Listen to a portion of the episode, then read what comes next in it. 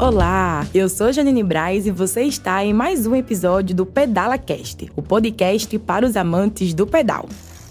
No episódio de hoje, te convido a conhecer alguns pontos massa de Aracaju na hora do pedal.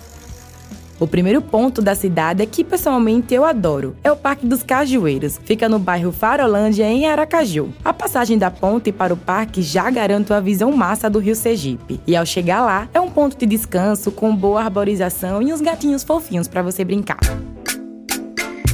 Não precisa morar na zona norte de Aracaju para colocar a colina do Santo Antônio na rota do pedal. Foi inaugurado em 17 de março de 1855. Agora sim, vai precisar enfrentar uma imensa ladeira e não tem jeito, você vai ter que enfrentar ela mesmo. Sobe por ela para contemplar a imagem massa da Aracaju e é um olhar fantástico. Mas como dica, coloca na marcha mais leve possível, porque vai valer a pena. Simbora para o próximo roteiro?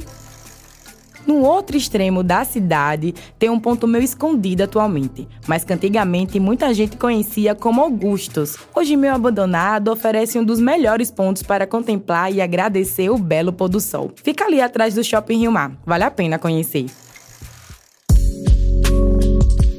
Outra parada massa de Aracaju é a orla mais bonita do Brasil, né? Eu não poderia deixar de citar um dos lugares favoritos e mais diversos para passear de bike, seja com crush, sozinha ou até em grupo. Um dos pontos mais massas de parada são os lagos, ali próximo ao oceanário. Faz um alugamento ou só admira a paisagem mesmo, é super válido. E depois pode seguir por toda a orla e marcar quase 35 quilômetros de pedalada.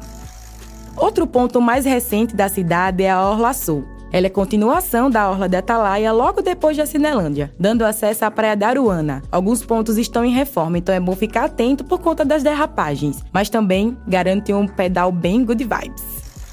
Se você chegou até a Orla Sul e ainda tem mais endorfina para queimar, recomenda a Orla Pôr do Sol, que fica no Mosqueiro, aqui em Aracaju. Para chegar lá, precisa passar pela Rodovia dos Náufragos, uma rota distante e sem ciclofaixa, então recomendo para ciclistas mais experientes, fechado?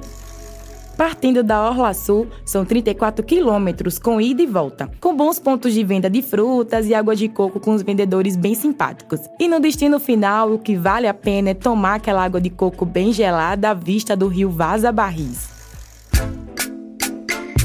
A viagem foi longa, né? Escolhe um dos destinos mais massa que você curtiu e depois me conta como foi.